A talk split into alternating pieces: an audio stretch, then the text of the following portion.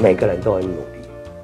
我活到现在四十岁，算是年轻人，但我看到那些不成功的人，绝对没有比成功的人还懒惰。他们很努力，所以失败是常态，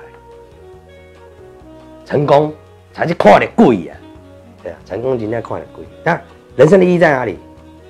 屡败屡战呐。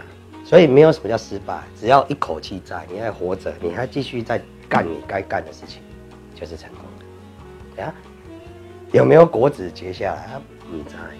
对啊，比较聪明的说，哎呀，今天种这棵树不行哦，明天种另外一棵树啊，这些不是？哦，有些人会去移阵地嘛。哦，那人生有多少年头移阵地？对，有些人运气很好，对，这里种不出来，一种就活。有些人很聪明，很努力。对呀，换这个田，换那个田，换那个田，都没有啊。等等到死之后，东西都结出来。画家梵高这辈子卖过一幅画，是他弟弟买的。现在画你买得起啊？只有智障会去买，那以前都没人要。对啊，所以我觉得我也不知道我在这里干什么，或说我不知道我人生未来怎么走。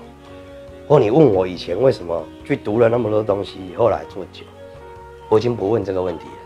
我的父母亲会问我，朋友会问我，很多人会问我，我已经不再问这个问题了，因为我的人生的意义我知道是什么。我要在断气的时候再喝一杯酒。